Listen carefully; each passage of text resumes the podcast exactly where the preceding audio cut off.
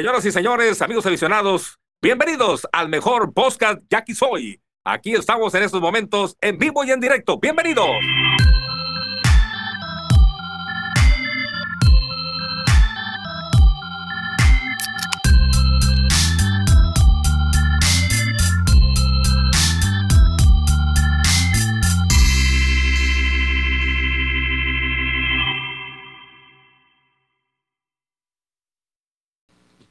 Bienvenido al Raza al podcast de Soy, lo que la afición dice. En esta ocasión vamos a platicar lo que aconteció durante la semana con el equipo y pues vamos a presentar primero aquí al Mingo. Bienvenido Mingo.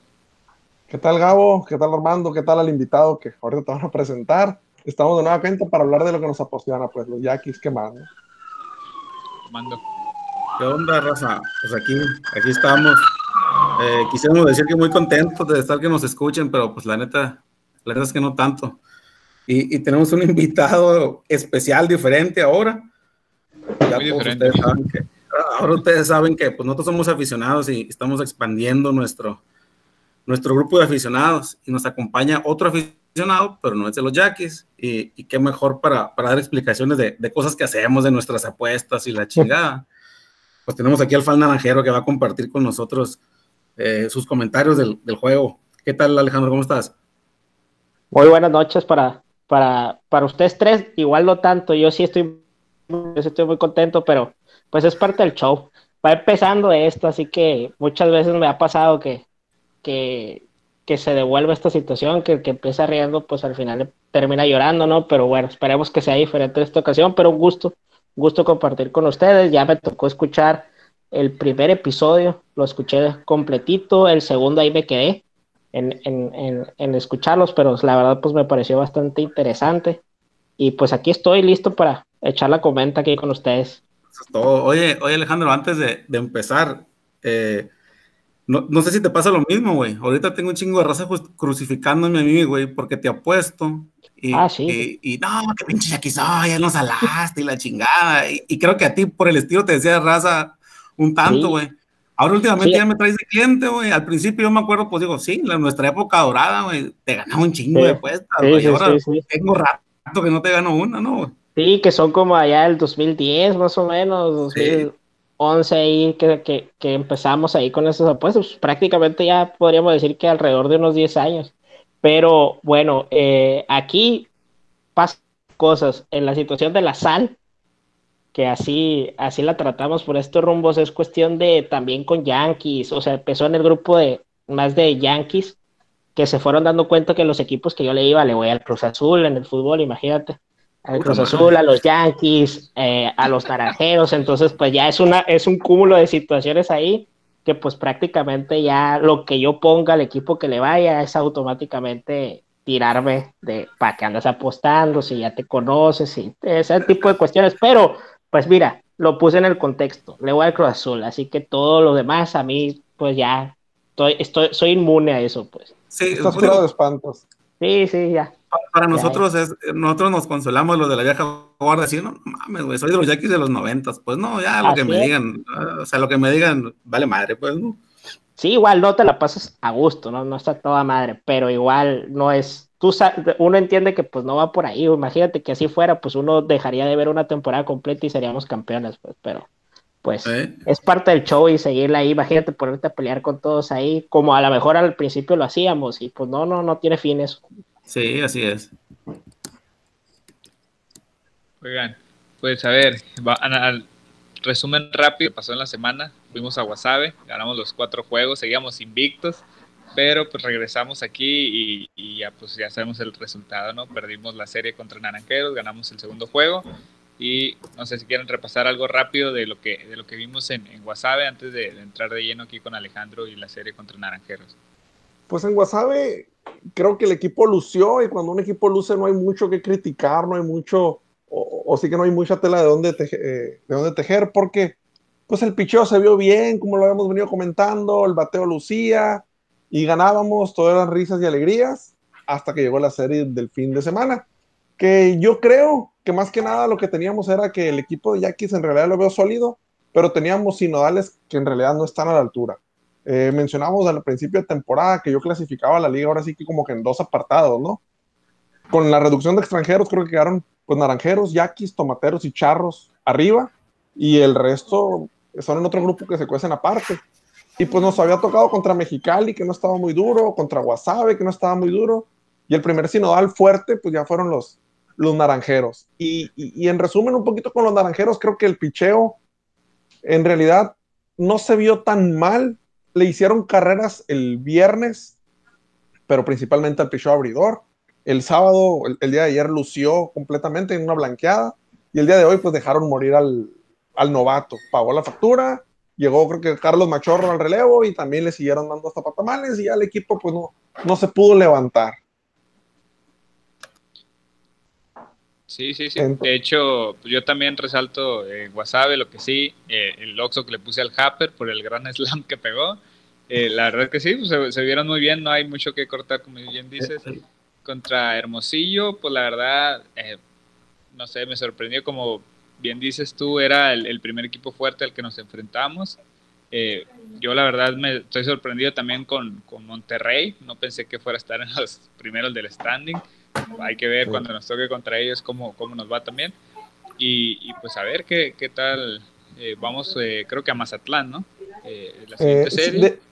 Sí, de, de, hecho, ahorita que comentabas lo de Monterrey, también yo era de los, o es al menos lo que tengo en el papel, no sé qué, qué pensarán ustedes, que son los que tienen, o son el equipo que están, ahora sí que un peldaño abajo del resto, ¿no? De los cuatro que comentaba ahorita. Eh, platicando específicamente un poquito de la serie contra Naranjeros, que es donde podemos juzgar un poquito más.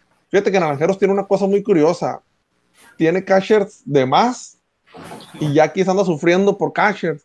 Por ejemplo, veo que tienen, no sé qué piensas tú, Alejandro, al respecto, pero por ejemplo, un César Salazar que lo tienen relegado como tercer catcher. Y desde antes, yo a él lo sigo desde que estaba en el colegial, jugaba con la Universidad de Arizona. Y luego que les decía, ese catcher nos puede servir mucho ese catcher, y ahorita lo tienen relegado a tercer catcher. Entonces, pues creo que, que, están desperdiciando talento o al menos moneda de cambio que les puede ser muy valiosa para, para ellos. ¿Por qué? A fin de cuentas, tú sabes, ¿no? Hay gente que, que parece que promete mucho y no da el estirón. Entonces, pues es una apuesta. Y si lo tienes en la banca y nunca te da el estirón, pues no hiciste nada con ellos. Ese es, es un punto importante.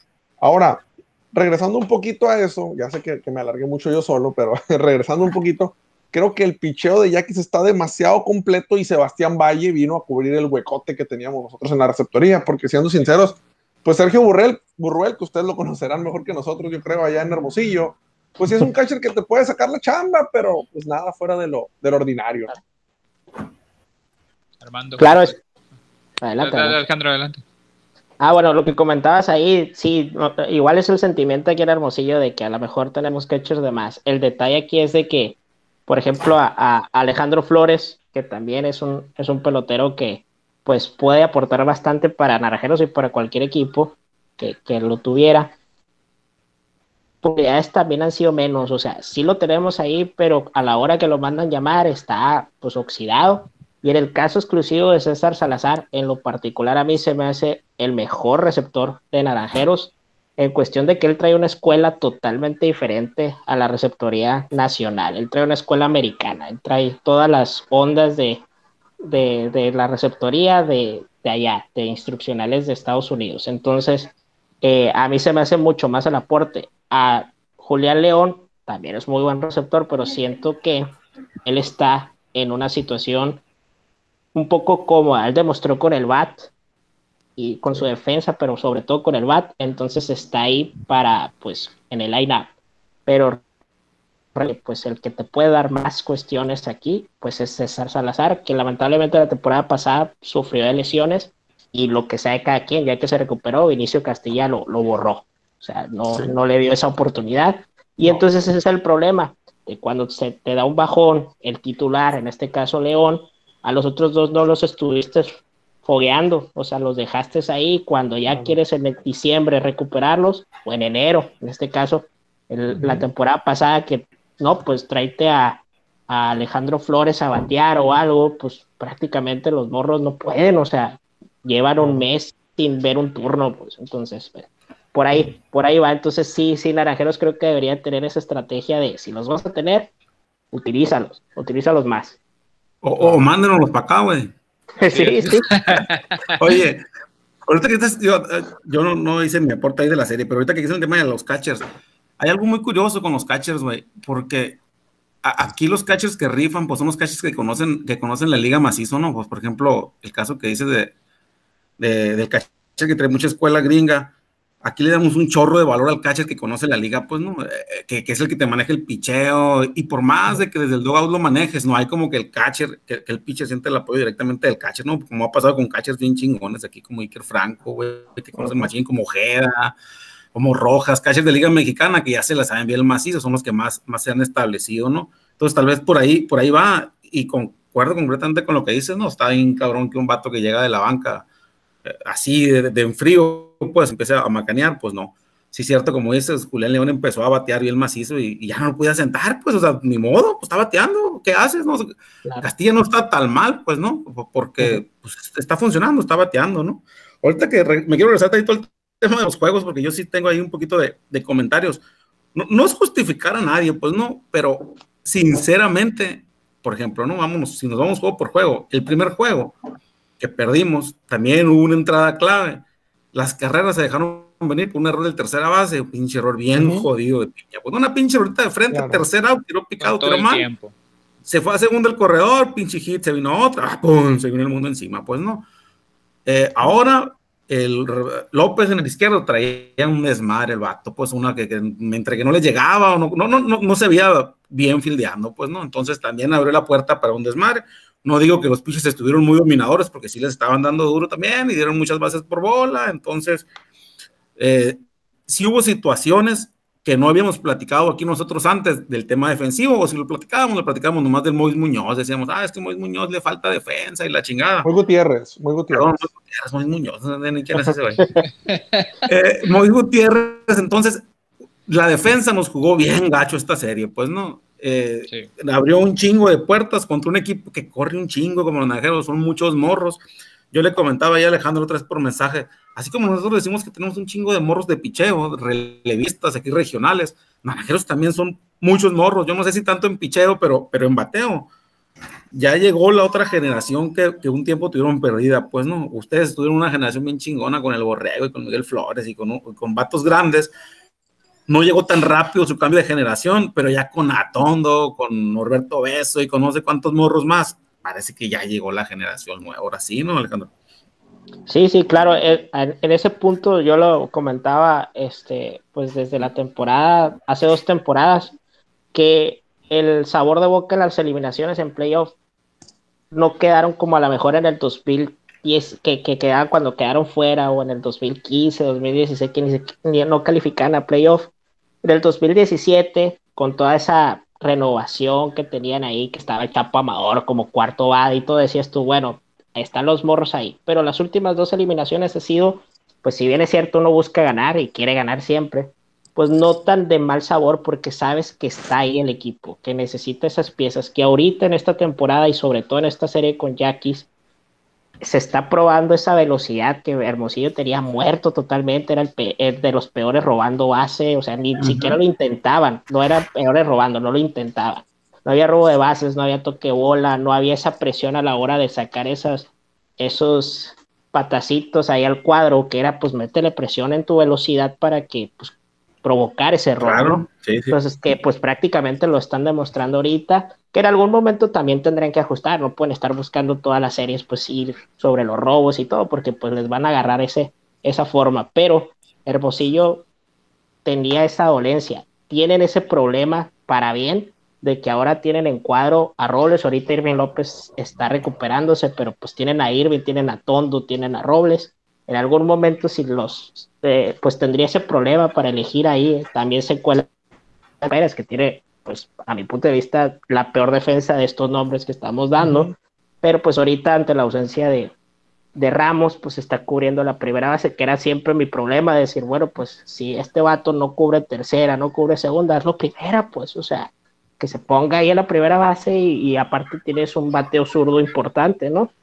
Entonces, Naranjeros está eso. En la cuestión del picheo, está más la situación de que los jóvenes están más para la, situación del relevo, que es lo que venía adoleciendo Hermosillo a principio de temporada. Fue un dolor de cabeza en este principio y pensamos que iba a seguir siendo un dolor de cabeza, pero se empezaron a, ajustar ahí la situación y Navarrete empezó a mover la, las piezas. Pero creo que para Naranjeros el punto clave es llevarse a esos jóvenes así como van, poquito a poco, porque Hermosillo las últimas dos temporadas que ha fracasado en el playoff ha sido porque empieza con todo y en diciembre se muere y no los vuelves a recuperar. Recuperas a medio equipo, pero eso no te sirve para pasar más allá de la primera ronda de playoff. Entonces, creo que Hermosillo ahorita tiene la dinámica de empezar ahí y sí, pues aprovechar esas oportunidades y como lo vimos en la serie contra Yaquis, que también adolecía eso Hermosillo en temporadas anteriores, era que no mataba.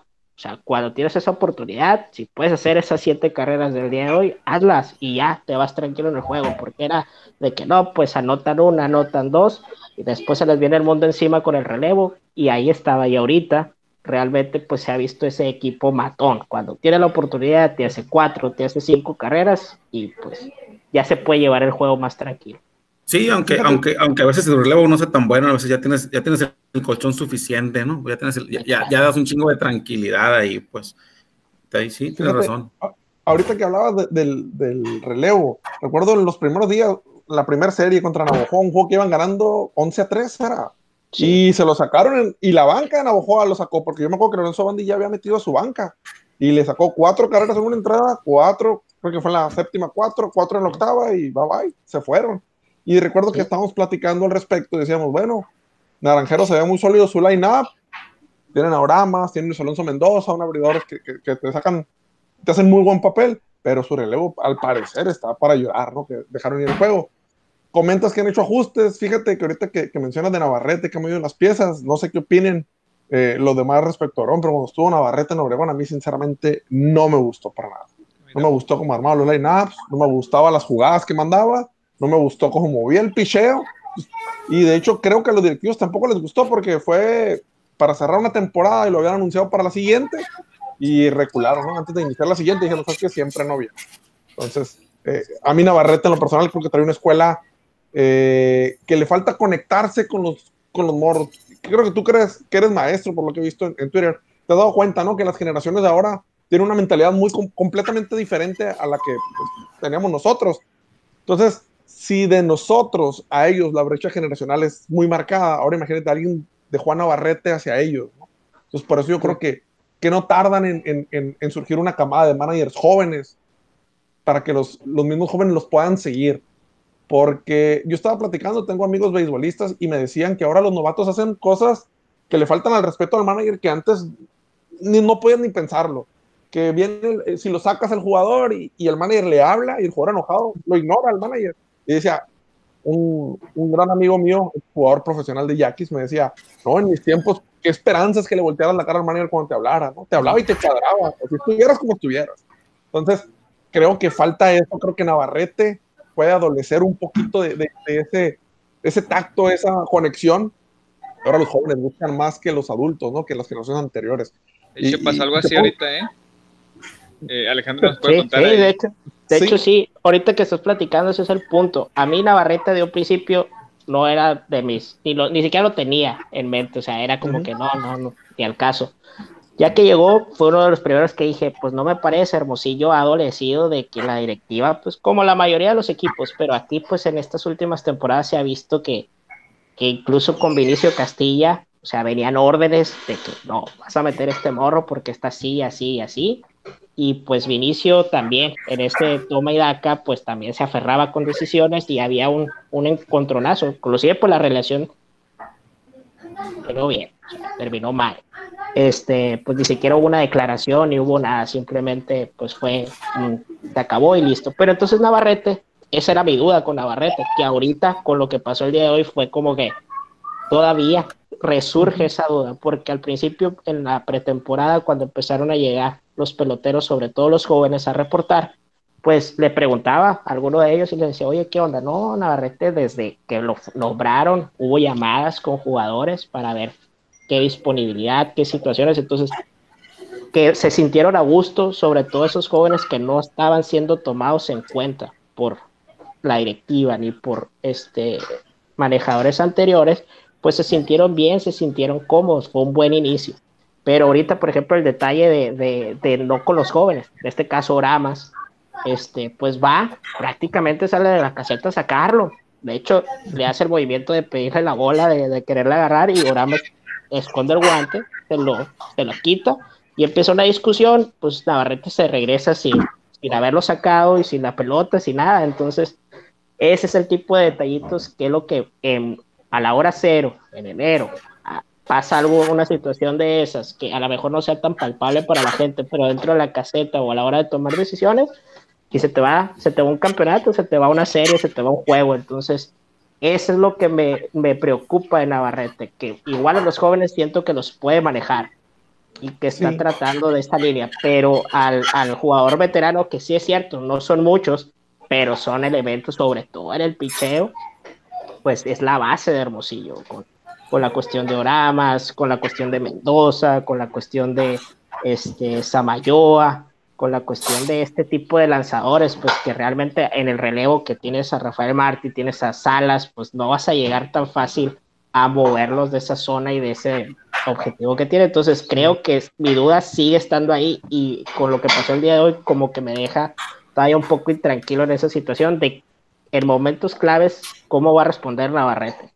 De hecho, Navarrete tuvo un, un, una situación similar con Jackie, ¿te acuerdas, Armando? Con Justin Green. Sí, de, de hecho, yo, yo, tengo mi opinión de Navarrete un tanto diferente, pues porque Navarrete no ha estado arrumbado, pues no, Navarrete ha estado en, el béisbol de Estados Unidos, pues no, sí. o sea, no está arrumbado, es un vato que sabe un chingo de béisbol, pues no, claro. no ha estado alejado de, de, de, la, de, la, dirección de equipos, pues ha sido manager de sucursales, a, pertenece a Estados Unidos, también tuvo también tuvo un, un, un, inter, inter, un, perdón, un problema con Justin Green aquí en un turno al bate. Justin se paró sin abanicar, sin intenciones de abanicar, le pasaron tres por ahí, pues no. Y también había tenido con un pitcher, creo, un berrinche de, de ese tipo, pues no.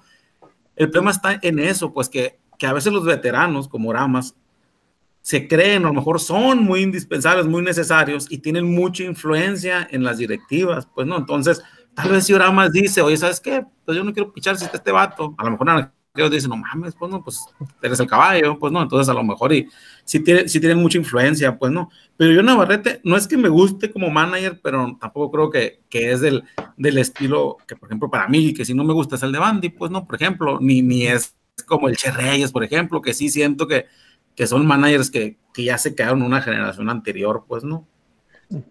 No, a mí el estilo no me gusta, pero eh, mi punto va referente al al tacto que tienes que tener con los jóvenes ahora. Eh, a. Alejandro, te, com te, comparto que yo también soy maestro universitario y, y, veo la diferencia con los jóvenes, veo cómo, no tan lejos, hace cuatro años ahora, también ya la generación ha cambiado mucho, ahora ellos que tienen una brecha generacional mucho más larga, es donde veo yo. No pongo en duda el conocimiento de Navarrete, no pongo en duda su capacidad, lo que pudiera, o lo, el, el, asterisco que le pongo yo es la brecha generacional, que no es la misma, ¿no? Entonces, es, eso Exactamente. Es, a eso me refería específicamente. Regresando un poquito al, al, al, ejemplo de los equipos, hace poquito hablábamos nosotros de, del Happer Gamboa en la defensiva de Yaquis, que ya vimos que lo que nos duele es la tercera base, ¿no? Principalmente, y un jardín. Entonces, el Happer Gamboa es garantía en las paradas cortas y se reían un poquito. Hizo error, güey, ahora. Y Gabriel de mí, sí, hizo error, pero le, se reían claro, de mí porque les decía que lo más cercano, que lo más cercano, o, o, o, a quien me recuerda a mí el Happer Gamboa en su estilo, eh, me recuerda mucho al Borrego Sandoval. Si tú te acuerdas, el Borrego Sandoval hace una rola y al primer movimiento que hacía siempre iba en la dirección adecuada. Es lo que tiene el Happer. Nunca hace un movimiento y corrige, no. Siempre al primer batazo ya sabe hacia qué dirección correr y esa anticipación, yo creo que es lo que hacía que el Borrego no tuviera necesidad de aventarse, porque nunca fue espectacular entonces nunca tenía necesidad de, de, aventarse por una pelota porque les llegaba a la gran mayoría. Y el Happer, para mi gusto, es eso. Si te das cuenta, muchos errores que cometió el año pasado, porque alguien me dijo, bueno, pero tuvo creo que ocho errores la temporada pasada, son muchos. Pero si te pones a analizar los errores, en su mayoría eran errores cuando él quería hacer más del ordinario, quería hacer un tiro muy complicado y lo quería meter y lo metía en las gradas o lo metía picado, ¿no? Entonces, eso, eso es comparando un poquito. Hablando de defensivas, pues ya aquí ya creo que le hemos analizado un suficiente. ¿qué punto débil, yo sé que no es podcast de, Naranjero, ¿no? Pero ¿qué punto débil crees tú que le hace falta reforzar a ustedes ahí en, ese punto? En, esa, eh. en, ese, en esa casilla, pues. En, en, Hermosillo, por ejemplo, hemos tenido desde que se fue Vinicio el hueco en la tercera base. Llegó en el campeonato Yuneski, dijimos, no, pues ya tenemos un tercera base decente por acá. Vinieron un desfile de extranjeros, vinieron desfiles de nacionales también, y llegó el punto en el que, por ejemplo, la temporada pasada, pues ya, Cruz, se, se, se, el cochito Cruz estuvo ahí cubriéndola. Es una posición importante que ahorita que mencionas con la cuestión de, de compararlo con el borrego, sí, te concuerdo perfectamente que sí. De hecho, una vez lo platicaba con mi papá en el estadio, desde que jugaba en Mochis. Mochis. Eh, jugaba con los Mochis. Este, que tenía ese, ese estilo de no ser espectacular, que por ejemplo, en la cuestión de Vinicio Castilla, en grandes ligas, ese fue un problema para él a la cuestión de, de decidir sobre el guante de oro, de otorgar el guante de oro que como él no tenía necesidad de hacer los show que hacía Roland, por ejemplo, Roland llegaba a una rola, pegaba a la línea y después que la agarra se tiraba y daba su show y todo, era parte de, del espectáculo. Excelente tercera base también, pero era, era también ese, le, le, ponía esa pimientita de hacer a lo mejor algo de más para captar esa atención y salir en el, en las, en el noticiero de la noche y todo. Y Vinicio, pues era cumplidor, pero no tenía pues esa espectacularidad que a lo mejor hace falta para ganar ese tipo de premios. Necesita un poquito de eso, aparte del talento, por supuesto, ¿no? Entonces aquí Naranjeros era la tercera base, que ahorita no es como que esté cubierta al 100%, porque el Cruz es él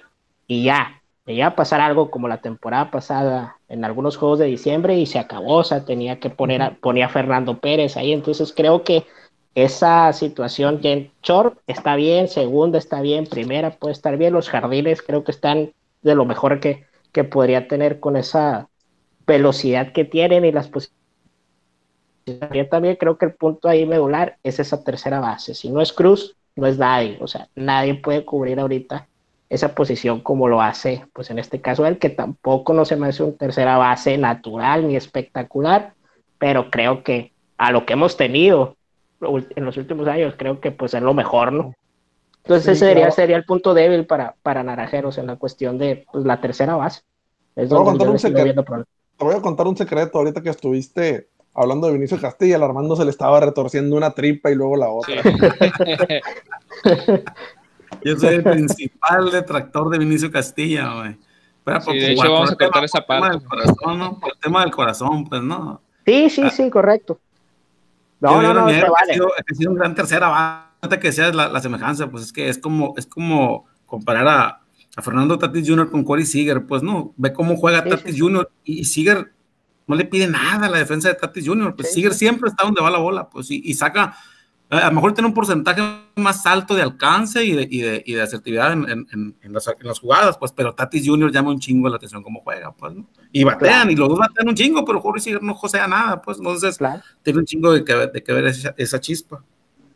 En el, en el, caso de Vinicio, por ejemplo, lo que comentaba ahí con Roland y todo, no es que todas sus temporadas de Vinicio fueron así, sino que las que sí estuvo cerca, se quedó con el, el de plata y ese tipo de situación ahí en segundo lugar, fue una o dos pero creo que en esas, por lo menos en una ocasión, le tocaba ese, ese premio ahí, pero pues aparte, pues si le abonamos grandes ligas, que no está el otro, que es el que da el circo, el que da el show ahí, pues prácticamente sí, pero no, tampoco no, si toda la carrera de, de Vinicio fue, fue por lo que tenía muy buena defensa, pero no fue lo mejor de él. Lo mejor de él era la hora de batear y de conectar esa primera bola, ¿no?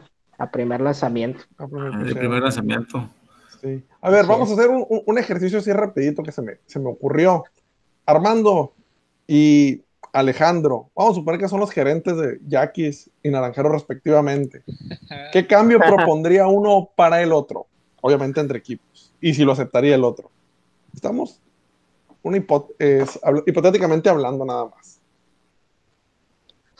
Un cambio. Buena, ¿eh? Ajá, ¿qué, ¿qué, cambio mandarías tú, Alejandro, de uh -huh. Naranjeros a Yaquis? Ok, yo prácticamente, yo prácticamente vería sabiendo que tengo pues esa posición demasiado cubierta es, es un receptor. Pues mandaría un receptor, pero si iría por algo bueno, pues ya ven los naranjeros los cambios que se avientan. Claro. sobre todo en la última década, este, pues creo que iría por ahí y pues por supuesto que iría por ese, esa parte del picheo, sobre todo a lo mejor un relevo largo, o sea, un abridor a lo mejor que puedan tener ustedes y que lo pueden utilizar aquí como abridor o ese relevo en situaciones, por ejemplo, como lo he dicho, le ha faltado a Naranjeros también a la hora de, de matar los juegos en playoff, en las primeras instancias de playoff que se han quedado, en la situación de que si les truena un abridor, no tienen, o sea, tienen un buen relevo, pero de final de juego, o sea, no tienen a ese que puede llegar a venir, que, que está cumpliendo más o menos esa función Wilmer Ríos pero Wilmer, porque puede ser abridor sin problemas, Wilmer Ríos, pero también Wilmer Ríos lo sobrecargas y realmente está demasiado estudiado en, ya en la liga Wilmer Ríos, o sea, no es un novato, lleva muchos años que sí tira una entrada y todo, pero ya le conocen sus, sus lanzamientos, ¿no? Entonces creo que iría por ahí. Nombres, vamos a ponerle nombres y a ver si te lo va a aceptar. Yo, yo, por ejemplo, yo sí aceptaría, yo sí buscaría un catcher, pero no esta temporada, pues no, ya creo que ahorita ya tenemos el catcher cubierto con Valle, pues no, entonces ahorita creo que podemos esperar unos tres años con Valle todavía. Digo, no estamos Valle, pero sí nos damos tres, cuatro años y después ver, pues, ¿no? Este, yo no sé a ciencia cierta que, digo, soy bien sincero, tengo mucho tiempo que no digo, ah, pues, pinche naranjeros no tiene nada que ofrecernos, güey. Cuando nos llevan a Paredes, Paredes no era nada, era un prospecto, pues que, que, era prospecto, pero no había jugado aquí, pues, ¿no? Entonces, tal vez ahorita sí agarraría uno de los morros yo, güey. Un, jardinero, pues tal vez yo sí, tal vez me interesa un jardinero.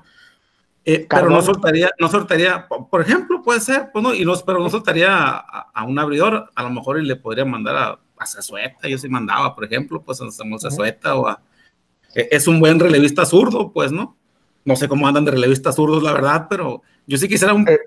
recibir un fielder nacional, que yo no sé por qué nunca los conservamos, pues, porque ya tuvimos a JJ Aguilar, y tuvimos a, bueno, se fue de bajada, ¿no? Se fue, fue, en pique su carrera, pues, pero tenemos algo con los jardineros nacionales que no nos retenemos, pues yo no, no sé qué chingados pasa, pues, no, ahorita ahí estamos con Harry, se nos lastimó poquito, nos pegó una chinga, pues no, no tenemos jardineros mexicanos, entonces yo sí quisiera tal vez un jardinero de los naranjeros.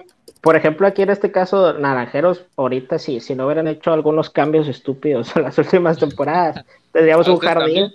Tendríamos jardín, con, con, JJ, Elizalde, con Obeso, con Cardona, o sea, no necesitarían extranjeros en esa posición, buscarías un BD o, o alguna situación ahí, que creo que Naranjeros también podría ir en una cuestión de cambio, pues puede ser Alejandro Flores en la receptoría, puede ser a lo mejor Cardona, que si bien es cierto es un buen elemento, pero pues si comparamos con los demás podría, podría ser esa moneda de cambio.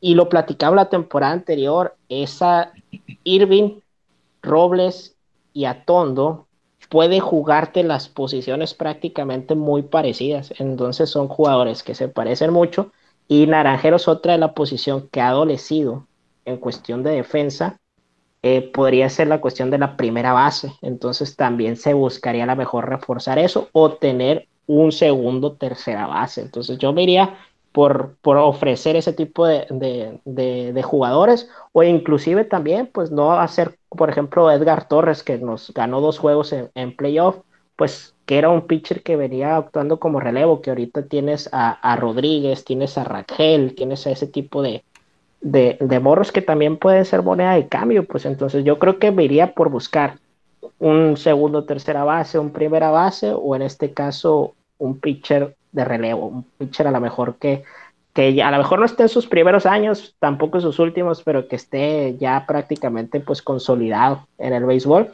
de buscarlo. No sé si ahorita tengan a, un buen a un buen relevista ahí, a lo mejor ese eh, por ese pelotero me iría yo, no, en este caso. Oye, pero ya van a tener a Roberto Ramos, ¿no? Es primera base y, Roberto Ramos sí. pues, viene con una pinche presentación bien cabrona. Quién cómo les va a ir, porque aquí no ha hecho grandes cosas, pues, ¿no? Roberto Ramos pasa, les voy a platicar rapidito, Roberto Ramos me, me, me causa el conflicto de que es un peloterazo, es lo comparan mucho con Erubiel Durazo aquí. Tiene algo, tiene similitudes, tiene alguna situación, pero bueno, vamos a dejar de comparaciones. Roberto Ramos es esos peloteros que necesitas. Si tienes un primera base, ponlo de BD, porque Roberto Ramos es está en Hermosillo, cuando juega ahí, va su familia y todo, el morro se ve presionado, le da swing a, a tres pelotes y todo.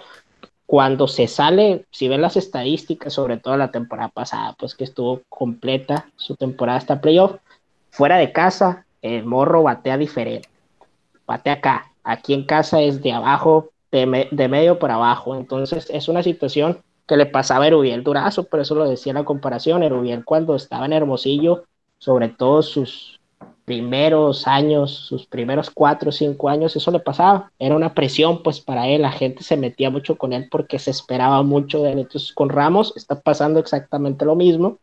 Y pues va a llegar el punto en que mentalmente él pues lo ves en Corea y dices tú, oye, pues ¿qué, qué le costaba hacer la mitad de lo que está haciendo allá pues, o sea, pero, pero luego yo platicaba con, con, con varias personas que me decían eso, es que chécate cómo batea, a la, a la hora, sobre todo en esa serie de playoffs contra Mazatlán, en, en, el Teodoro Mariscal fue el rey, o sea, la bateaba para todos lados, bateaba hit, con rones, se ponchó pocas veces. Y aquí en Hermosillo, pues era ponche, ponche, ponche, ponche, 10 ponches y un home run. Entonces, pues no, no, no era esa garantía, ¿no? Entonces creo que si le dan ese rol de bateador, te puede traer cosas muy interesantes porque su mente va a estar enfocada en solo batear porque sí es cierto, es un primera base, pero no tiene una defensiva superlativa, ¿no? Por hacer primera base. Entonces, pues creo que podría ir por ahí. Nos pasaba eso con Karim García, güey. Karim García nunca pudo jugar aquí en Obregón, pues cuando estaba morro. Pues no, yo, me tocó ver el debut de Karim García y no bateaba nada, no, no podía pegar. Y todo el mundo hablaba de, ah, tenía la expectativa bien alta, porque Karim, pues iba chica, ¿no? y Karim lo vean entrenar aquí, no, prospectazo de los Dodgers en el campo de las Águilas, la ponen en el centro médico, entonces era bien espectacular. Y llegó a agarrar turnos al bat, nada, pues salió de Yaquis y ya conoces la historia, pues no, entonces a lo mejor sería bueno que nos mandaran a Roberto Ramos para acá. estaría bien, estaría, estaría interesante, pero te digo. Vamos a, mandar a Luis Urias y a, y, y ustedes nos mandan a Roberto Ramos y a alguien más, pues. O sea, tiene que ser mira, por uno. Mira, la verdad, o sea, hay mucha gente que en el bolsillo me podría linchar, pero yo, a lo personal, la neta, sí le entraría un cambio parecido así. Creo que sí. Un catcher y Roberto Ramos por Luis Urias, pues. Sí, sí, sí, realmente sí, o sea, sí, sí, sin problemas. Ese podría ser uno de los cambios importantes. Urias te puede jugar tercera, lo pones ahí en tercera. Y, y, no es que nosotros vamos a, tenemos muy bien cubierta la tercera, pero pues vamos a ver qué chingados hacemos ahí.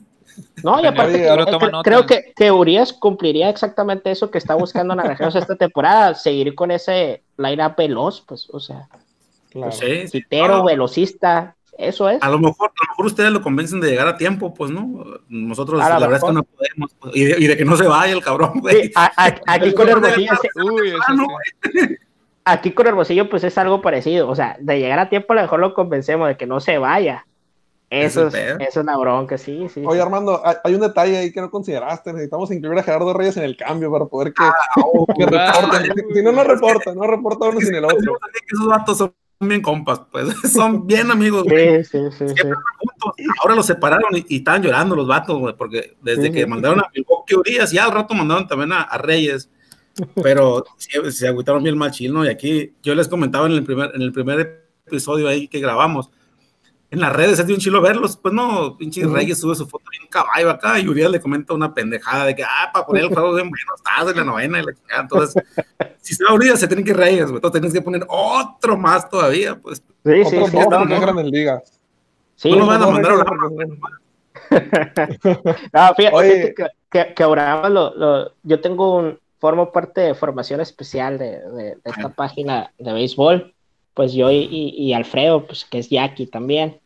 Entonces, eh, pues cuando platicamos con Aramas, te digo, por ejemplo, la situación de ahorita, lo que platiqué de, de, lo que vi en el juego, este, pues siento que pues va más del lado de Navarrete, Navarrete sigue siendo el manager, pero es una de las situaciones que, que los peloteros como Aramas, o sea, cuando platiqué con él, yo no había tenido la oportunidad de platicar con él, pero platicamos en un en vivo, este, por Instagram, a mitad de pandemia, este, bueno, a mitad de lo que fue ese periodo, ¿no? Porque seguimos igual, ¿no? Pero, o peor, pero este, platiqué con él y realmente me, me, me, llamó mucho la atención que tiene muy, muy en claro su enfoque de que es una, uno de los veteranos, pero que está dispuesto a, a platicar, a dar esos consejos a los jóvenes que es muchas veces, sobre todo en el béisbol, aquí en nuestra región, lo podemos palpar, que son grupos totalmente diferentes eso. El pelotero que ya tiene su carrera, que fue aquí en México, sus grupitos, el grupito de pelotero mexicano que viene de grandes ligas, o qué grandes ligas que estuvo ahí presente, y el pelotero pues joven, que allá, ahí cuando se necesita y todo, y a la primera de cambio es eso, es ese morro, no es el vato que ya está a lo mejor consolidado y que viene a, jugar tres semanas, pues entonces creo que esa parte también del pelotero cuando lo llegan a entender y lo llevan a cabo, que espero que ahora más no sea nada más de decirlo, también realmente de hacerlo, que yo lo he visto pues prácticamente en entrenamientos y todo, que sí lo hace, pero creo que ahorita ese tipo de, de peloteros es importantísimo para, para equipos jóvenes, pues. Entonces, eh, siento que, que, ahorita que platicamos de, de, estos cambios y todo, también se debe buscar eso, que los jugadores se puedan complementar en un equipo ya armado, que no el equipo se tenga que adaptar a ese pelotero. Y en México estamos, yo creo que en esa etapa que pasaron en el béisbol del Caribe hace algunos, algunos años, donde pues tenían grandes ligas que también jugaban en su liga local en invierno, y que en México sí, sí lo hemos tenido, sobre todo pues en décadas anteriores, pero a lo mejor era más amistoso toda la situación. Ahorita sí está muy dividido esa situación de que no, de, que se siente, se palpa en el ambiente, no sé cómo será internamente, pero se palpa de que sí hace mucha diferencia a la hora de esa convivencia y de armar un equipo, o sea, los peloteros que vienen y se van así a media postemporada o algo, creo que sí está, eso es lo que se debería de hacer, de tratar de hacer en un equipo, de tratar de traer gente que te vaya a ser equipo. Si te va a llegar a, romper vestidores, así sea el caballo que sea, pues cerrar la puerta al equipo. Porque te puede arruinar, por uno te puede arruinar a cinco morros, pues, o sea, cinco morros que te pueden dar 10 años de, buen béisbol en tu, en tu franquicia. Claro, así no sirve. De hecho, ahorita que mencionas eh, y que mencionabas tú, Armando, de cómo andaban de picheo situacional zurdo cuando le querías mandar a Zazueta, pues tienen al gran Heriberto Ruelas, ¿no? Todavía lo tienen ahí, según yo. Y, y, ahí te va. Si quieren picheo así este, más que probado, le podemos mandar a Tomás Solís también. Oye, yo, vi que el Yaquizoy puso, puso ahí de que, que sí que era la tercera generación de Heriberto Ruela. No, Heriberto Ruela sigue estando ahí. A mí me impresiona también, pero sinceramente, o sea, sí le he visto trabajos de repente, sí, pero es un, un pitcher que, que es un, es, no es garantía, pero es un pitcher muy consistente, o sea, cuando está bien, muy pocas veces te va a dar esa curva de rendimiento para abajo y arriba y abajo, no, no, te lo va a dar ahí, o sea, no te va a dar innings, o sea, que, que salga sin problemas y nada, pero te, pero te va a salir, pues, y cuando está sano, cuando está bien, pues sigue siendo un pelotero, pues, muy rentable, que si lo comparas tú con algún joven o algo, dices tú, pues, no, me voy por este a ver cómo le va primero, o sea. Y fíjate que e, es, es, un, es, una situación curiosa la de él, porque no son relevos de un solo bateador, pues, ¿no? O sea, él, se una entrada o dos y, luego lo ya está tirando otra vez. Y digo, tan sólido, pues que les funcionó, nos ganaron, pues, ¿no? Entonces yo sí dije, ah, aquí le vamos a que ahorita ya está muy viejo este vato, ¿no? Pues dominó el vato. Armando, te voy a tirar un dato, a ver, para que te duele un poquito más el corazón. Así es, estás viendo, ya estoy viendo lido, güey. Es del 82, Heriberto Ruelas. O sea, más joven que tú. Ah, no, pues sí. No puedes agarrar mi edad, güey. No puedes agarrar mi referencia Pero es un poco de 38 años, güey. Ya es un veterano, pues. Ya es un veterano. Claro. Él, yo no soy Oramas, Oramas tampoco va a estar morro, pues no. Entonces, y luego. Esa es la función que dice, pues entre ellos dos. Exacto. Por ejemplo, o Oramas, Oramas se los hace, yo le comentaba, se los, o sea, para nosotros decimos, ya son empezó a lanzar como protagonista en aquella postemporada de, de, la 2009-2010 y tenía 19 años cumplidos apenas. Entonces se nos hace que lleva mucho tiempo, pero Ramas es un pelotero que no está tan veterano. Lleva muchos años en la liga, pero en edad no está tan veterano. Heriberto 30 años. 30 años en Ramas. Sí, sí, sí, sí. O sea, sí, a mí también. Yo siento que Ramas vota, digo, ¿no? Ramas, no, no sé si sería en el año 2000 16 por ahí, estuvo envuelto en, en quejas de la afición, pues, de, de, sus actitudes fuera del terreno, pues, ¿no? Ah, no sé si tuvo una mala temporada y era mucho de que no, más, pero en las pinches bares, acabándose el juego, está, se la iba tomando. Entonces, de repente Oramas, yo sí creo que, no sé si, de, la, yo me di cuenta, yo, a lo mejor tú tendrás otra percepción, la temporada pasada, un segundo aire bien cabrón, pues, ¿no? Sí, y sí, en sí. playoff, pues fue una garantía. Creo que los naranjeros no les ha tocado explotarlo tanto en playoff porque, como tú dices, han avanzado poco, pero con los de refuerzo con los venados, pues un, la verdad que muy buenas actuaciones. Pues nosotros es un jugador de postemporada que no les ha podido sacar provecho a naranjeros. Sí, ha ido de, refuer no, ha ido de refuerzo a tomateros, a venados, a, a, muchos equipos, pues por la ausencia de, de naranjeros en esas instancias. Sí, dio ese, ese segundo aire muy importante que posiblemente, o sea, por los años que tiene su carrera, todavía le alcance a, a tener hasta un tercer aire. O sea, creo que por ahí va. Sí, sí, sí. Sin broncas. Si tiene 30 está morro. Sí, sí, sí, sí, sí. No, no, o sea, a mí me sorprendió, o sea, está más morro que yo también, pues, o sea, me quedé así cuando ya, cuando le iba a entrevistar, vi la fecha de nacimiento, pues sí, dije, ah, cabrón. O sea, todavía le busqué una segunda opinión ahí, a ver si a lo mejor, a lo mejor está acá. Pero sí, me acordé que en esa temporada, o sea, eh, acaba de ser mayor de edad, pues cuando empezó a lanzar a ese nivel, pues, o sea, sí, sí, sí, empezó muy joven. Y le quitó el puesto en esa postemporada, le quitó ese puesto en la rotación a, a Pancho Campos.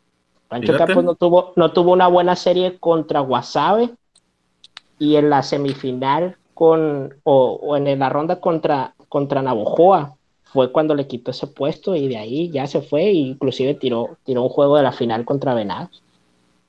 ¿Y el último campeonato que ganaron ustedes fue ese? No, fue el penúltimo, no, el penúltimo, no, fue el último de, de, esa generación, antes de que vinieran ustedes a darnos en la torre a todos.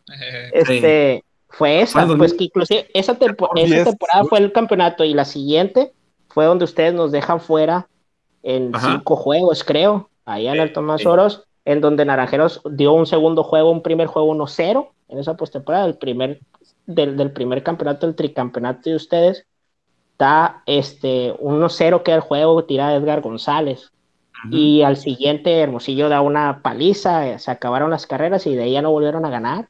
Y ahí sí. se abrió esa generación ya de Karim, de Jerónimo, de del Borrego, del Chispa, de Vini, todo ya empezó ahí prácticamente a venirse abajo, que dio esa patadita eh, importante en ese campeonato del 2003-2014, pero siento yo que ese campeonato más que hacernos bien nos hizo más daño, porque les dio más chance a todos los que estaban haciendo su desmadre ahí, pues de, de poner, oye, ganamos un campeonato, entonces estamos haciendo las cosas bien cuando pues no se venían haciendo bien. Y la, la prueba es de que, mira, después del 2010, pues hasta ahorita se ve un equipo pues contendiente uh -huh. realmente. Claro. Oigan, Alejandro, te quiero hacer una para... pregunta. Ah, dale, dale, dale. Una pregunta que tengo, y, y es un debate yeah. que tenemos Armando y yo, y pasó algo similar en Hermosillo. Pues aquí migramos del Tomás Oros al nuevo estadio de los Yaquis, y Armando y yo siempre, pues, de que le gusta más el estadio nuevo, y sí, coincido que es pues, más espectacular y todo, pero pues no siento yo, le digo, la cercanía al juego o a los jugadores que sentíamos en el Tomás Oros tu opinión del cambio que seguramente es muy similar, por no decir que es igual, entre el Héctor Espino y el Estadio Sonora.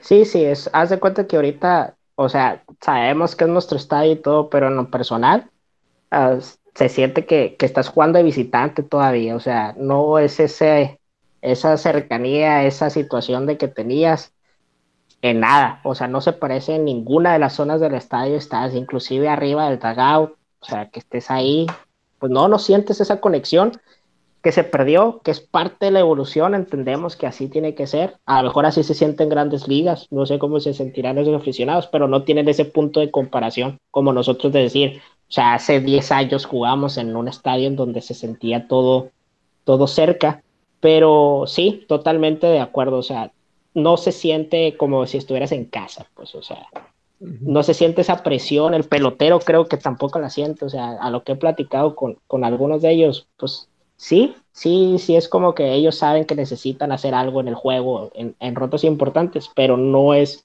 prácticamente tener a la gente aquí diciéndote o, o, o, lo haces o te va a llevar la fregada aquí porque no vas a volver. a estar Claro. con Sí. esta casaca. Pues entonces sí, sí, totalmente. O sea, se abrió una brecha entre el aficionado y, y- y el, y el equipo, Y prácticamente. aparte, aparte de eso, eh, eh, tiene mucho que ver con lo que decían hace rato, ¿no? Así como ha habido cambio generacional en jugadores, también en la afición, pues ahora la afición es diferente. La afición que va al Beis ahora va a otra cosa, pues no. Antes coincide que también allá el Héctor Espino estaba en el centro, bueno, no en el centro, pero estaba céntrico. entonces Céntrico. Ujú. iba, de todo, pues no, Eh, habían pues, muchas rutas de camiones, taxis, lo que sea, mucho más accesible, pues no, iba más Sí. gente grande, ahora pues ya casi no va gente grande, los morros van mucho a tomar, van, van mucho, de hecho, yo- a mí me llama mucho la atención que yo cuando las veces que he ido al juego de Hermosillo, realmente la raza se siente en las gradas dando la espalda al juego, pues, o sea, se sientan Sí, tres sí, y tres, sí. dos filas, y la fila de adelante, auténticamente dándole la espalda al juego, pues, porque no van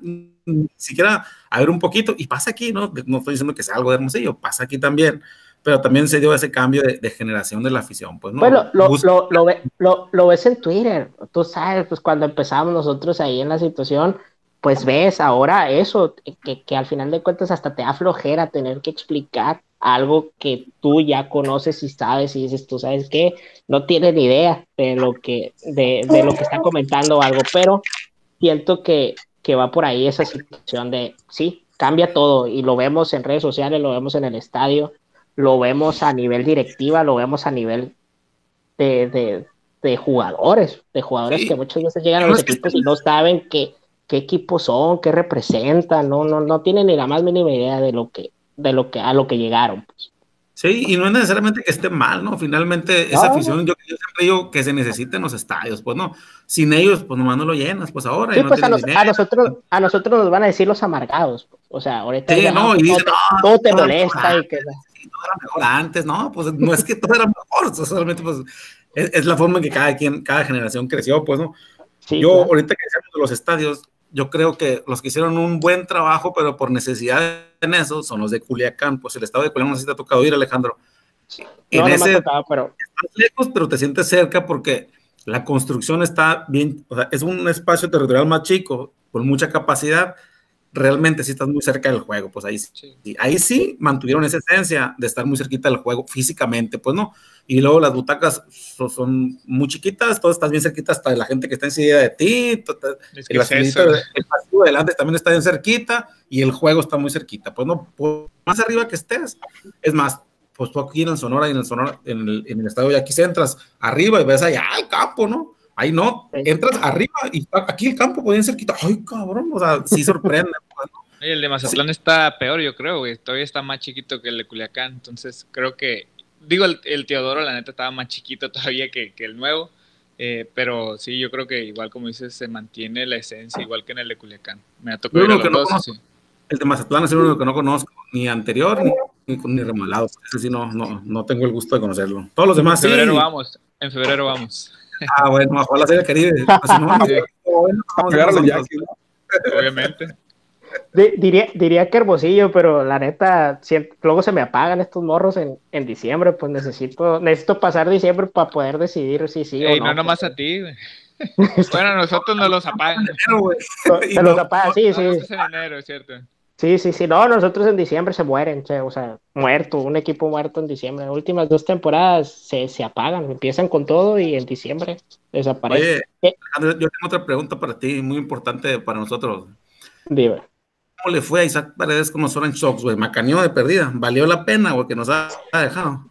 No, no, sí, la neta, sí, un juego de la final le dieron cuatro bases por bola, imagínate, o sea, sí, le, le tenían ahí, le tenían miedo ahí, pero, pero les funcionó la estrategia, porque realmente sí, sí, sí, al darle la base por bola, pues los que veían sí los trabajaban bien, Sí, pero ok. Isaac Paredes es uno de los casos aquí de, de Hermosillo que, que fue más por el lado, por el lado de, de ese rechazo, pues, al joven eh, que se tenía en ese, en esa etapa de Naranjeros ahorita, pues lo podemos ver, está palpable, que ha cambiado esa idea, a lo mejor a la fuerza por los malos resultados, pero ha cambiado. Isaac Paredes era un, prospecto muy bueno, y es igual, por ejemplo, ahorita que hablaban de, de, de las comparaciones, yo, la neta, me repateó donde ya saben, cuando se fue Sepúlveda, Sepúlveda para mí era el, el- la, la- el relevo del Chispa, o sea, para mí era prácticamente, ah, ya tenemos a Sepúlveda ahí, cuando se fue fue como, ¿cómo se les ocurre a estos vatos, no?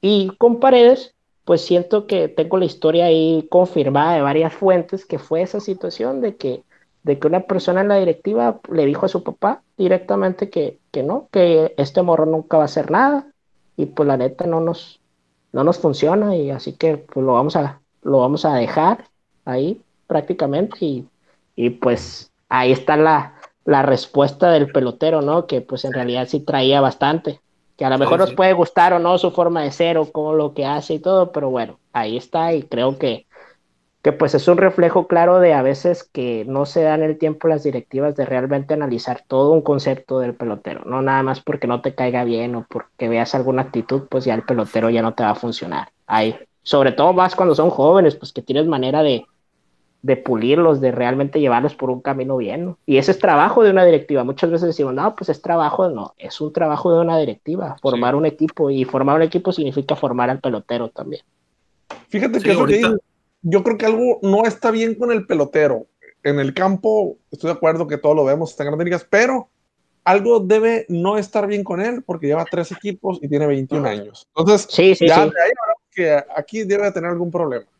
Y creo que si no cambia eso, se va a ver reflejado también en su carrera de grandes ligas. Exactamente. Y ahí es donde, pues lamentablemente quisiéramos que no nos dieran la razón, pero creo que, que, sí, sí, sí, yo también siento exactamente lo mismo, siento que ahí va a ser ese reflejo, o sea, en grandes ligas es su oportunidad y si realmente es por algo de él, pues va a ser muy, muy visible eso. Oigan, pues, ¿qué les parece si ya para ir cerrando, nomás para aquellos que no tienen Twitter, qué es la apuesta, qué es lo que apostaron? Porque, digo, yo sí sé, no, pues también ya lo, sigo del día hace rato, pero habrá gente que no tiene Twitter o a esas nuevas generaciones que decían que no, que les tienes que explicar y los que nos escuchan ahorita, bueno, ya que están escuchando el episodio, ¿qué es la famosa apuesta y qué es lo que perdimos? Gracias al Armando, dijeron algunos ahí.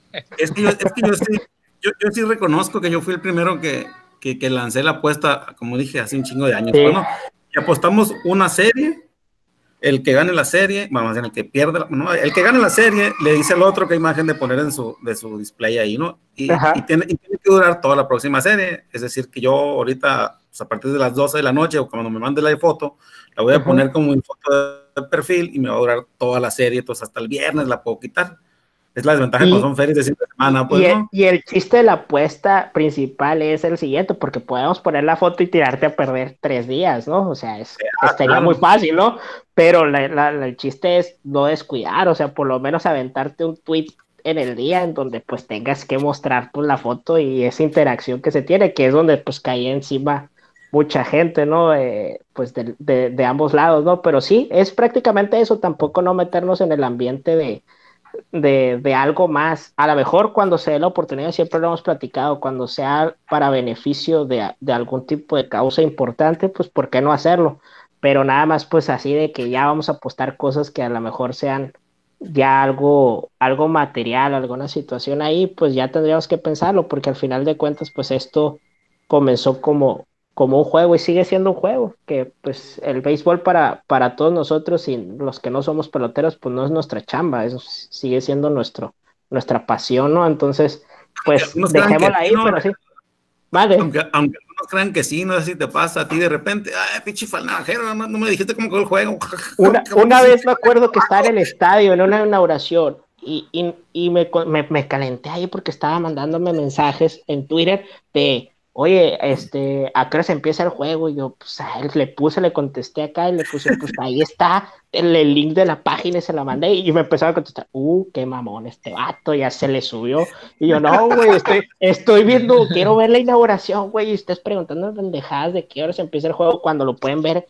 Esa no es una información que sea exclusiva mía, pues, o sea, es de todo, es de dominio público, o sea, es simplemente meterte, sí, cuando tenga chancito, pero no es mi chamba, no voy a estar pendiente de toda la raza. Y desde entonces ya ese tipo de comentarios y todo, pues olvidé porque sí se me aventaron encima, ya ni disfruté ese día el juego, de que me están tirando caca todos. La raza, la raza sí piensa, ¿no? Y digo, y nomás para, para cerrar el tema de la apuesta, que sepa la raza, pues no, los que me siguen de hace poquito, antes yo le ganaba, güey. Sí, sí, sí, era, sí, era. Picaba, apostaba y ganaba. Era, era una apuesta, era una apuesta masoquista de mi parte, porque, o sea, ya sabía que yo iba a perder y ahí voy, pues, o sea, fue, iniciaron las apuestas cuando ustedes estaban en su época dorada, o sea, ese fue el atrevimiento mío, pues, de meterme ahí cuando yo sabía que me iba a ir mal, pues, pero bueno, pues es parte del show le digo a la raza que está oyendo, si me vuelve a poner la apuesta de otra serie, la voy a aceptar, pues porque tampoco, imagínate, pues, no, ah, pues que no, no, la vamos a seguir apostando la, esta serie, digo, esta, esta, apuesta a todas las series, pues normalmente las tres de, la temporada las apostamos, y aquí le vamos a seguir, una tenemos que ganar esta temporada. Normalmente a mí me tocaba siempre los primeros de enero tener la foto de, de algo de los Yankees porque pues, prácticamente era eso. La última serie siempre de, temporada casi era con, con, Obregón y pues no la ganaban. Entonces yo empecé el año sin playoff y aparte con foto de los Yankees. con el pie derecho, ¿no? Con el pie derecho. Pues. En, lo, en, lo, personal me iba excelente, entonces pues algo, algo de cábala tendría que tener, ¿no? Sí. Está bien. Oigan, pues, eh, pues ya para ir cerrando igual, pues yo creo que está viendo que digo, no está bien que hayamos perdido, pero está bien que, haya pasado ahorita en el arranque de la, de la temporada, porque así ya vamos a ir viendo quién funciona, quién no. Pues ya vimos que nos falta un tercera, nos falta un jardinero, es donde se prenden las alarmas y se pueden hacer los movimientos para llegar bien a diciembre, enero, ¿no? Entonces, no sé ustedes, comentarios finales, ¿qué les parecen? yo sí voy a, yo voy a decir algo. Yo sí creo que está bien que haya pasado, pues no esta serie, güey. O sea, yo hubiera, pues preferido, que, hubiéramos, que no hubiéramos llegado con el 8-0, que hubiéramos perdido la serie en WhatsApp, pero ganar la serie contra los naranjeros, güey. no, yo también, obviamente. Nosotros, nosotros eh, seguramente los naranjeros tienen su propio equipo contra el que no pueden perder, ¿no? Yo generalmente creo que el tema es contra la otra ciudad que está a tu nivel o, o más grande, ¿no? A Culiacán ahora le pasa con Jalisco, ¿no? Tienen un tiro muy cerca a ellos, porque Culiacán está como que, ah, pues Jalisco es la ciudad más grande, ¿no? Eh, los mayos como que nos tienen mala onda a nosotros y nosotros pues no tanto a los mayos. Los naranjeros estoy seguro que no tanto con nosotros, sino que tienen su, su, enemigo. Pero nosotros no podemos perder contra los pinches naranjeros. Entonces yo, para mí no está bien que haya sido ahorita, pues no hubiera sido la serie anterior o la serie que entra, pues, pero para mí la serie única que no podemos perder es la naranjeros. Yo puedo tener una temporada bien mala toda y la he aguantado muchas veces. Pero mientras ganáramos la serie contra Hermosillo, ah, bueno, ahí, ahí, la vamos, la vamos esperando. Ahorita, de plano, sí creo que no. Entonces, sí creo que perdimos por errores bien gachos. Tenemos que poner mucho ojo en la defensiva. El relevo, vamos a dejar el beneficio de la duda. Empezó con, pues, con un espejismo en nuestro, nuestro bateo, nuestro relevo contra los dos equipos que creemos que no, no tienen mucho con qué competir. Eh, en una prueba buena, titubearon el beneficio de la duda que comento es por los errores. Pues tal vez sin el error de Piña, tal vez con el izquierdo bien, alguien hubiera sido otra historia. Sí. Nosotros no hubiéramos ganado, pero no hubiera sido un marcador ahora tan abierto. A lo mejor hubiéramos llegado a las últimas entradas 5-3 o 4-3 y hubiera sido otra historia. Pues ya, ya, ya te cambia el panorama. Entonces hay, que poner especial atención ahí en la defensa, no, no más defender, no, no más eh, pichar. Eh, entonces también es el fildeo y pues hay que poner atención en eso. Claro. Pues yo lo único que me queda es, seguimos en primer lugar. Ah, perdimos la serie, pero al menos seguimos en primer lugar. Exacto, sí. Perdimos el invicto, perdimos la serie, pero seguimos en primer lugar 9-2 y pues creo que la siguiente serie vamos a, amarrar todavía o afianzar la cima todavía, la siguiente serie contra en la, en la semana me preguntaban, ¿cuándo fue? Descubrimos que no fue tanto, ¿no, güey? Pero ¿cuándo fue la última vez que los Yaquis no estuvieron en primer lugar, güey? Porque ganamos la primera vuelta el año pasado, ganamos la segunda vuelta el año pasado, ganamos ahorita, vamos en primer lugar. No quiere decir que han sido continuos, ¿no? Porque me acuerdo que en el, inicio de la segunda vuelta, temporada pasada, no empezamos gane, gane, gane, fue a mediados, pues, pero si lo mantuviéramos este paso, yo no sé cuántas veces ha pasado que tres vueltas consecutivas un equipo pueda tener el primer lugar. Digo, está muy lejos de que pase, pero es un dato interesante. Sacrificaría las tres vueltas por un campeonato, por estar en primer lugar en enero. Todo. también. Todos. Sí, Así, es más, calificar el último juego de la temporada, que ganemos y que pierdan otros cuatro y que sea la combinación para atrás, pero ganar campeón. Pasar, pasar así como el Benjamín Hill, pues que, que, que nomás, que esto no trae nada a los tomateros y tómala. Ahí está. Ahí están sus pronósticos. Yo le dije a Tondo, le platicaba con Jason a Tondo, le dije, hay tres series que tienen que tener cuidado los naranjeros de esta temporada. Es, no vayan a perder con los Yaquis, porque igual realmente para Hermosillo de años para acá es importante no perder también la serie con, con Yaquis, no es cualquier rival, no lo tomamos como cualquier rival. Podrán decir y muchos para zafarse ahí la situación de, de no darles importancia a los Yaquis, pero es una serie que sí nos interesa y nos interesa bastante y está en un nivel muy parecido y muy cerca al de, al de Tomateros, ¿no? Pero, pues los Tomateros es otra serie, ¿no? Pero en lo particular y en lo personal le dije a Jason, no puedes perder con los charros, güey. Desde que son charros estos vatos nos han ganado casi todos los años. Y mi esposa es de Guadalajara. Entonces me va los charros, así que me vas a meter en un broncón, le digo, así que esa serie la tienes prohibido perder. O sea, esa la pierdes y, y, y, te voy a tirar caca en, en, el Twitter ahí. Te voy a decir, no, Jason no sirve para nada. Y, así, porque realmente son esas, esas series que yo no quiero perder tampoco. O sea, a mí no me. No, no hay otras series, son esos. Tomateros por, por tradición. Los Yaquis por, por esta rivalidad que pues es fuerte del estado y son equipos que tienen muchas coincidencias sobre todo en los últimos años en esa situación de, de, la juventud, de todo lo que, como están tratando de armar ahora sus equipos. Y este, con los charros, los charros, porque te digo, cada vez que voy al estadio, aquí me salgo, gano un juego y pierdo los otros dos, pues y, y pues aquí en casa no se pone bueno el ambiente, pues. castigado. Sí, pues es así de que no, pues no, que tus naranjeros y todo, pues sí, pues yo se la pinté que mis naranjeros eran acá y resulta que a la hora buena, pues no son tan acá. Yo, como, yo con los venados estoy igual. ¿Ves? Todos tenemos series, pero entonces sí, no por, no por demeritar la situación, hay mucha gente en Hermosillo, como pues lo vemos en redes sociales y todo, y que no, que los Yaquis no, no nos importa. Sí, sí, realmente sí es un equipo que nos importa y no nos gusta perder con ellos. No nos gusta perder con nadie, pero en específico, Tomateros, Yaquis, ahorita son los equipos claves, series claves que, que un hermosillense no quiere perder. Ya está. Pues muchas gracias Alejandro por, por haber venido aquí a, a, echar el cotorreo un rato, platicar de, pues, creo que platicamos de los dos equipos, no fue tanto Yaquis, pero pues está interesante lo, tanto como decía el Armando, ¿no? La cama de morros que hay tanto con los Yaquis como con los naranjeros. Entonces creo que estuvo interesante, así que gracias por venir a echar la platicada por acá. No, gracias a ustedes por la invitación. Esperemos no sea la última. Esperemos que la siguiente serie también podamos echar la platicada, a lo mejor en otro tipo, si, si quieren de formato, no para no estar estar llenando de otros equipos aquí su, su podcast, pero este, pues podamos ver, y esto va empezando, o sea, esto es, sí, ahorita una felicidad, lo que ustedes quieran, pero pues es también de, de mañana darle la vuelta a la página y, y, ver qué ¿no? Por ejemplo, Hermosillo viene, viene Culiacán aquí a Hermosillo, entonces es una serie que, pues, importante para, para, para naranjeros y sobre todo también para medir también este, este nivel que ya lo vimos con Yaquis, ah, salieron bien las cosas, pero vamos a ver si durante una semana pueden estar saliendo completas las cosas. Muy bien, pues no, sí, la siguiente serie tal vez y, y, podemos echar la comenta antes de la serie para cerrar la apuesta y a ver si pudiéramos agregarle a lo mejor otra, alguna otra cosita previo, vamos Va. a ver cómo viene cada quien, ¿no? Sí. Eh, y, y, y, reiterarte el agradecimiento, reiterarte el agradecimiento, de veras que, que, muchas gracias, siempre es bueno.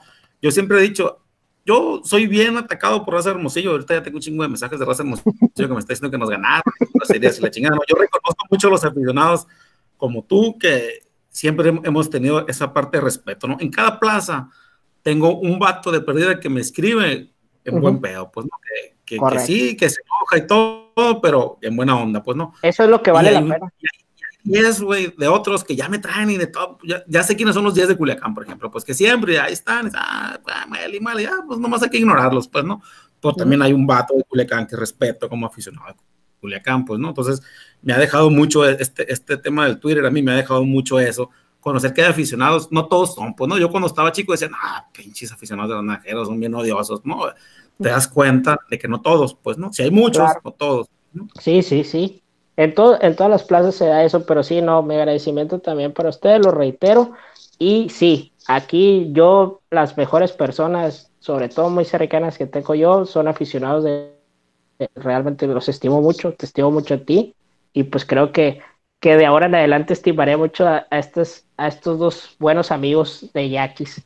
Que, que, nos abrieron las puertas para platicar un ratito de lo que nos gusta, que es el béisbol. Entonces, pues aquí tienen un amigo y cuando estemos ahí durante las nueve entradas o más, pues sí, seremos, seremos rivales un rato, pero después de eso, todo, todo vuelve a su, a su causa y eso es lo importante aquí.